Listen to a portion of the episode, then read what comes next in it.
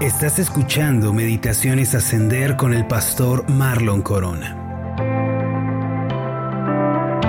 El pasaje de Isaías 43, versículos 18 y 19 dice lo siguiente, No os acordéis de las cosas pasadas, ni traigáis a memoria las cosas antiguas. He aquí que yo hago cosa nueva, pronto saldrá a luz. ¿No la conoceréis? Otra vez abriré camino en el desierto y ríos en la soledad. Lo anterior es una invitación a soltar el pasado, a decir adiós a los tiempos que han quedado atrás de nosotros y es un llamado para extendernos hacia lo que Dios nos tiene preparado en el futuro. A menudo los cambios, las transformaciones, los nuevos comienzos asustan a las personas y se vuelven causas de preocupación y de estrés. Sin embargo, cuando es Dios el que nos invita a vivir un nuevo tiempo, no tenemos nada de qué preocuparnos. No es la voluntad de Dios que nosotros nos quedemos rezagados, añorando los viejos tiempos. Más bien Él nos llama y nos dice, haré algo nuevo, haré cosa nueva. Es decir, Dios tiene cosas nuevas y asombrosas preparadas para nosotros más adelante.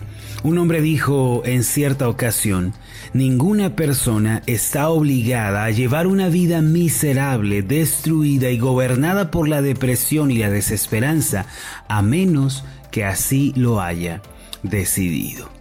Mis amados, aunque nuestro pasado sea doloroso, confuso, oscuro, aunque en nuestro pasado hayamos pecado y hayamos vivido una vida que nos avergüenza, todos tenemos la oportunidad de comenzar de nuevo en la vida por medio de Cristo.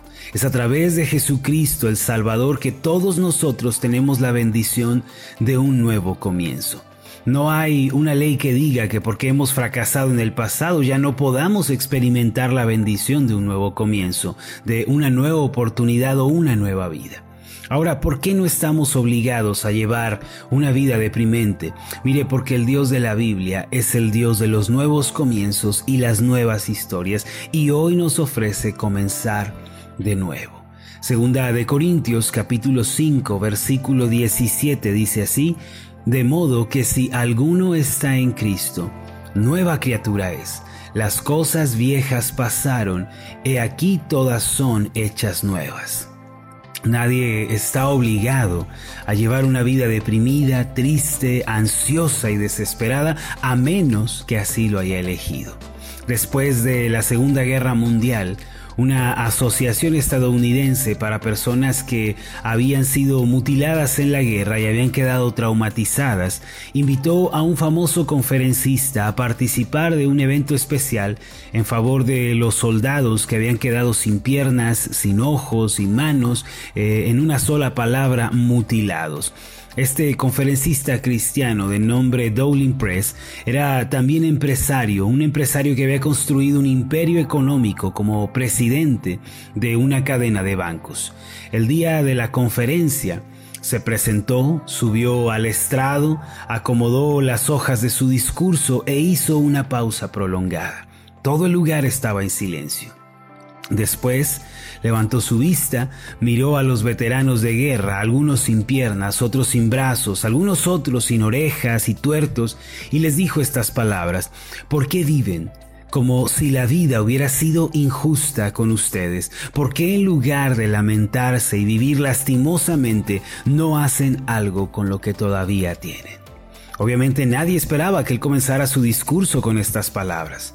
Como era de esperarse, esto ocasionó que aquellos hombres comenzaran a gritarle ofensas, palabras obscenas. Sin embargo, Dowling Press continuó diciendo, ¿por qué se lamentan de su condición? Dejen de depender de otros, dejen de depender del gobierno y hagan algo con sus vidas. Algunos comenzaron a arrojarle botellas, ceniceros, comida, incluso zapatos, pero él perseveraba en este discurso. Fue en ese momento que algunos de ellos comenzaron a dejar sus asientos para dirigirse al estrado y golpearlo. Sin embargo, cuando llegaron a donde él estaba, Dowling levantó las mangas de su saco mientras mostraba sus brazos y levantó también sus pantalones mostrando sus piernas.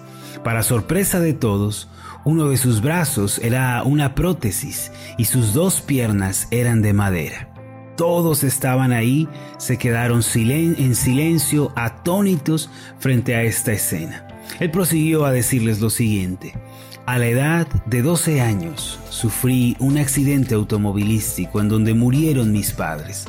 Durante 10 horas quedé tendido en la nieve y por eso cuando encontraron mi cuerpo tuvieron que amputarme, amputarme mis piernas y mi brazo derecho. Fueron tiempos muy difíciles para mí, pero creí en Dios y tomé una decisión. Me dije a mí mismo, no voy a vivir como un miserable, no voy a vivir como un derrotado, haré algo con el único brazo que me queda. No voy a vivir dándole lástima a la gente, más bien voy a convertirme en una fuente de inspiración para otros. Dowling continuó diciendo, pero al verlos a ustedes, veteranos de guerra, me pregunto, ¿por qué no hacen algo con sus vidas? ¿Por qué solo se echan en un rincón y se lamentan por lo que les pasó? Después de aquella escena todos volvieron a su lugar y escucharon atentamente a este predicador. Precisamente Dowling Press, este pastor cristiano, fue el que dijo la frase, ninguna persona está obligada a llevar una vida miserable, destruida y gobernada por la depresión y la desesperanza, a menos que así lo haya decidido.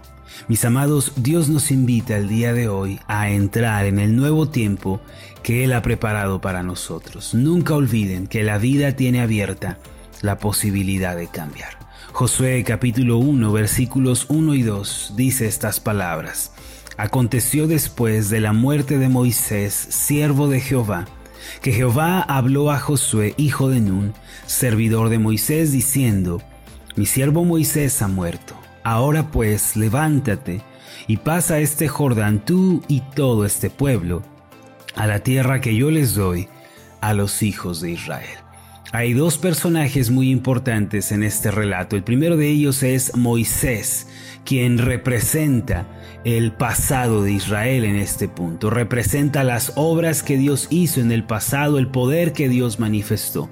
Y la segunda persona que aparece en este relato es Josué, que representa lo nuevo que Dios está por hacer, las nuevas obras que Dios quiere llevar a cabo. Ahora, la palabra clave que aparece en estos pasajes es la palabra ahora, que está situada en el versículo 2, mi siervo Moisés ha muerto. Ahora pues levántate. Esta palabra ahora significa que el pasado quedó atrás y que hay algo nuevo delante de nosotros. Si usted lo analiza, Dios dejó de decir esa frase que repitió por mucho tiempo, la tierra que les daré o la tierra que yo les entregaré y comenzó a decir la tierra que yo les doy. Es decir, llegó el tiempo. Génesis capítulo 13, versículo 15 dice, porque toda la tierra que ves la daré a ti y a tu descendencia para siempre. Pero Josué capítulo 1 versículo 2 declara, levántate y pasa este Jordán tú y todo este pueblo a la tierra que yo les doy a los hijos de Israel. Por mucho tiempo Dios dijo, les daré, pero ahora Dios está diciendo la tierra que yo les doy. A través de estas palabras, mis amados, Dios le estaba indicando a Josué que el tiempo de la promesa ya había llegado. De la misma forma, estas palabras son para nosotros en este tiempo.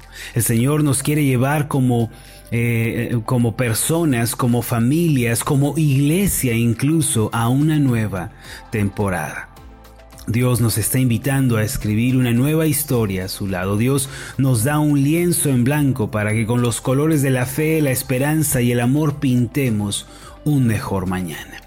La puerta del nuevo inicio y de la nueva vida está delante de nosotros el día de hoy. ¿Por qué no entramos con fe en lo que Dios tiene preparado para nosotros? Con toda seguridad son cosas de bendición, de gracia para nuestra vida. Hermanos, el nuevo tiempo ha comenzado. ¿Cómo podemos entrar en este nuevo tiempo preparado por Dios? El primer paso que debemos dar es confiar en Jesucristo, quien es el buen pastor y el amante salvador.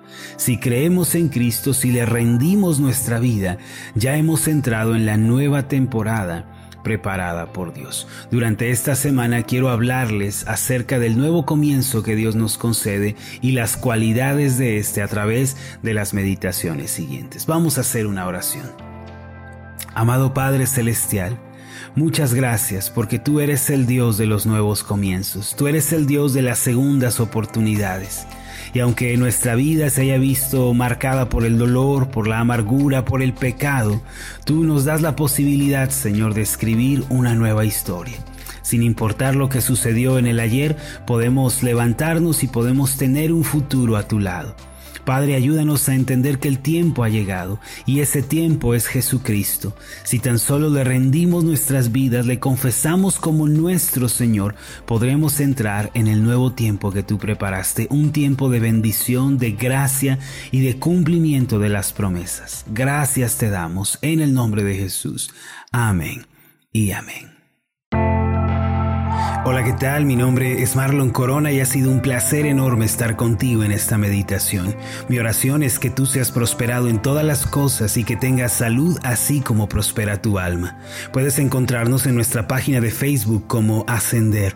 Escríbenos un mensaje y cuéntanos cuál ha sido tu experiencia con las meditaciones Ascender. Hasta la próxima.